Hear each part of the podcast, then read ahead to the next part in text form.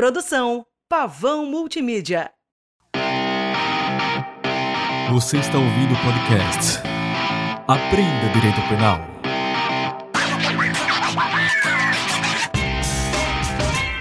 Bom dia, boa tarde, boa noite. Meu nome é Petros Barbosa e no episódio de hoje vamos continuar com a temática do princípio da insignificância, com a casuística.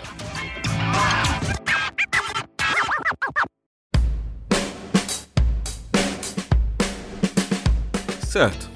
Agora vamos para as velhas exceções e especificidades que encontramos no direito.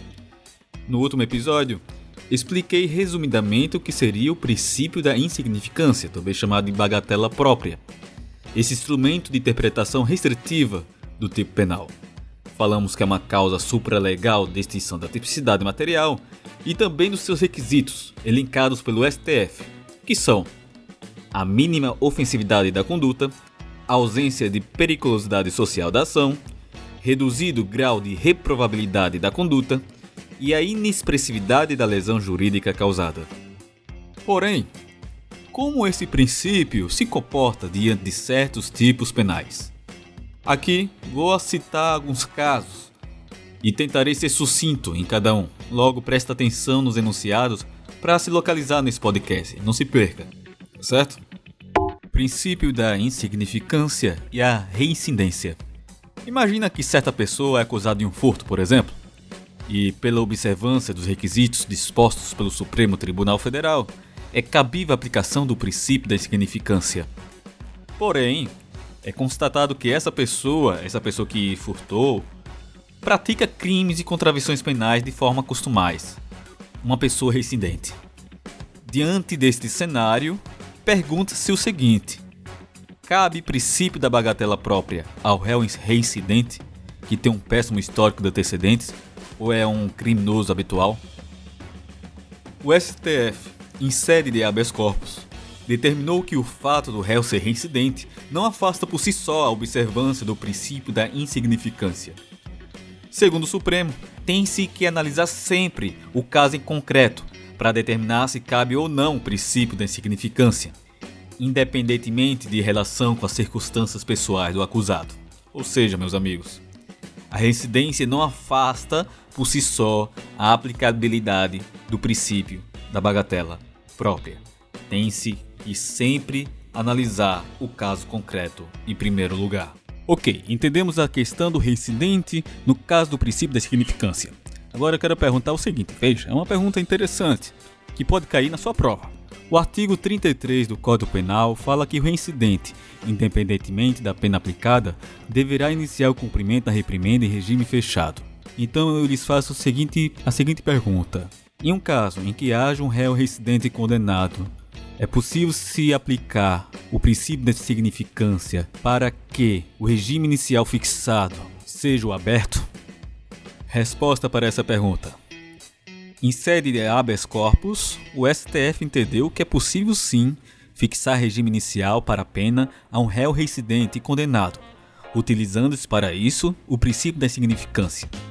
Trata-se, portanto, de uma exceção jurisprudencial do artigo 33. É uma exceção, fixada com base no princípio da proporcionalidade.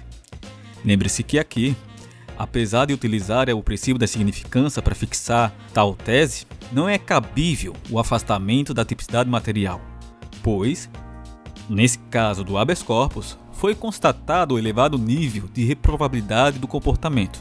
Logo, não cabe a entender que houve a tipicidade material. O princípio da insignificância só foi usado aqui para entender que, nesse caso específico, o, réu reincidente que foi condenado terá como pena fixada o regime aberto, não fechado, tal como dispõe o artigo 33. Trata-se de uma exceção. Beleza? Ok, ok, ok. Bora para mais uma pergunta. É, mais uma exceção nessa questão de residente e princípio da significância. É importante porque cai em prova e vai enganar você. Então por isso que eu estou trazendo aqui. Também é o tema do episódio de hoje. A pergunta é o seguinte: pode o juiz condenar o réu reincidente a um crime apenado com reclusão e substituir esta pena privativa de liberdade por uma restritiva de direito? Ora, vamos para o Código Penal. O artigo 44 veda a substituição da pena privativa de liberdade por uma restritiva de direito se o réu for reincidente em crime doloso. Porém, aqui é a exceção. O STF reconhece a possibilidade, através do princípio da insignificância, fixar como pena uma restritiva de direito e não uma restritiva de liberdade a um réu reincidente. Trata-se de mais uma vez uma exceção, uma exceção jurisprudencial ao artigo 44, fixada também através de análise de um habeas corpus.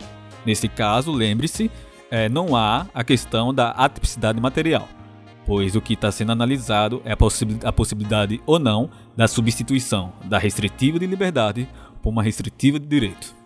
Ok?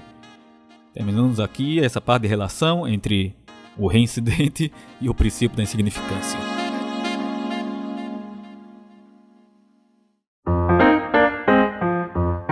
Agora vamos para a casuística. Porém, antes, eu queria, eu quero reforçar mais a ideia do que é o princípio da insignificância, para que fique gravado em suas mentes. Como eu disse no começo do episódio passado, a ideia deste princípio advém do pensamento de Klaus Roxin. A dogmática brasileira adota em grande parte a teoria funcionalista teleológica de Roxin.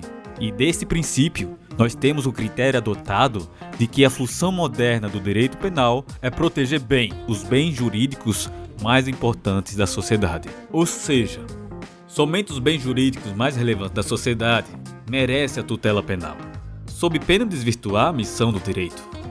Daí se tira que o direito penal é fragmentário, pois nem todo bem jurídico merece a tutela penal. Desta ideia, podemos tirar por consequência a ideia de que certas normas penais que protegem bens jurídicos não podem incidir com plenitude em todo caso concreto. Precisamos aí de um limitador, e aqui temos o princípio da insignificância. Meu caro estudante de direito penal, vamos então para o primeiro caso concreto. Cabe princípio da insignificância na posse de droga ilícita para consumo pessoal? O exemplo que trago para vocês é do mero usuário de droga que é preso em flagrante e, portanto, consigo entorpecente. É daquele caso em que um rapaz, um jovem, qualquer idade, né, afinal, ele é pego na rua por um policial militar, por exemplo, e tem em sua posse uma pequena quantidade de droga. E essa pequena quantidade de droga, segundo ele, é para uso pessoal. Neste exemplo, imaginamos que o rapaz chega em juízo ou até mesmo na delegacia diante do delegado e ele afirma: Olha, pequena quantidade de droga cabe princípio da insignificância nesse caso, logo ele é atípico materialmente. e, e dessa forma ele ficaria liberado. Pois afinal, veja, senhor delegado, senhor juiz, essa quantidade, pequena quantidade de droga que estou levando comigo não causa uma efetiva lesão a um bem jurídico tutelado pelo Estado.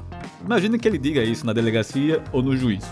O STJ, em sede de análise de habeas corpus, analisou um caso desse tipo, em que suscitou-se o princípio da insignificância no caso de uma posse de droga e de para consumo pessoal, pequena quantidade.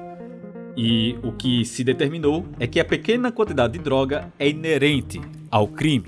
Logo, portanto, não cabe princípio da significância na posse de droga para consumo pessoal. Vejo, meus amigos, percebo que essa infração penal é uma infração de perigo abstrato. Desta forma, entendemos que o perigo apresentado nessa infração não advém pela quantidade de drogas. Não, não, é, não é necessário que haja uma alta ou uma pequena quantidade de drogas. A lesão ao bem jurídico já é efetivado quando há a posse de muita droga ou de pouca droga. O que importa é o porte. Não cabe o princípio da bagatela própria, pois independe da quantidade de drogas que eu levo. E eu ainda digo mais: a pouca quantidade de droga é inerente à conduta desse tipo penal pois, geralmente, quando o indivíduo está usando, está fazendo porte de drogas para consumo próprio, tem como objetivo portar consigo uma pequena quantidade, afinal é para consumir. E não vai levar quilos, toneladas de entorpecentes consigo para consumir. Assim, claro, senso comum indica isto. Logo, este é o entendimento do STJ, da sexta turma. Recurso de habeas corpus 35920. Tá aí para vocês consultarem, se caso queiram. Mas tenham cuidado, o Supremo Tribunal Federal, o STF, possui um precedente isolado da primeira turma, aplicando o princípio no caso de posse de drogas para consumo próprio, sendo que é bem isolado. Não é um entendimento que se vê sendo praticado nos juízos por aí, ok? Teremos que parar por aqui com o episódio de hoje. No próximo episódio eu continuarei com as casuísticas do princípio da insignificância. E continuamos nesse formato de pelo menos 10 minutos por episódio para que vocês não fiquem cansados, etc. Mais uma vez, se vocês quiserem acompanhar o meu conteúdo, vocês podem me seguir no Instagram petrosbarbosa.adv. Lá vocês também podem dar ideias de, de coisas que eu posso falar aqui nesse podcast e também de melhorias que eu posso fazer com o áudio, com a, com a oratória e etc. Ok, amigos, tenham uma boa semana de estudos para todos vocês. Abraço!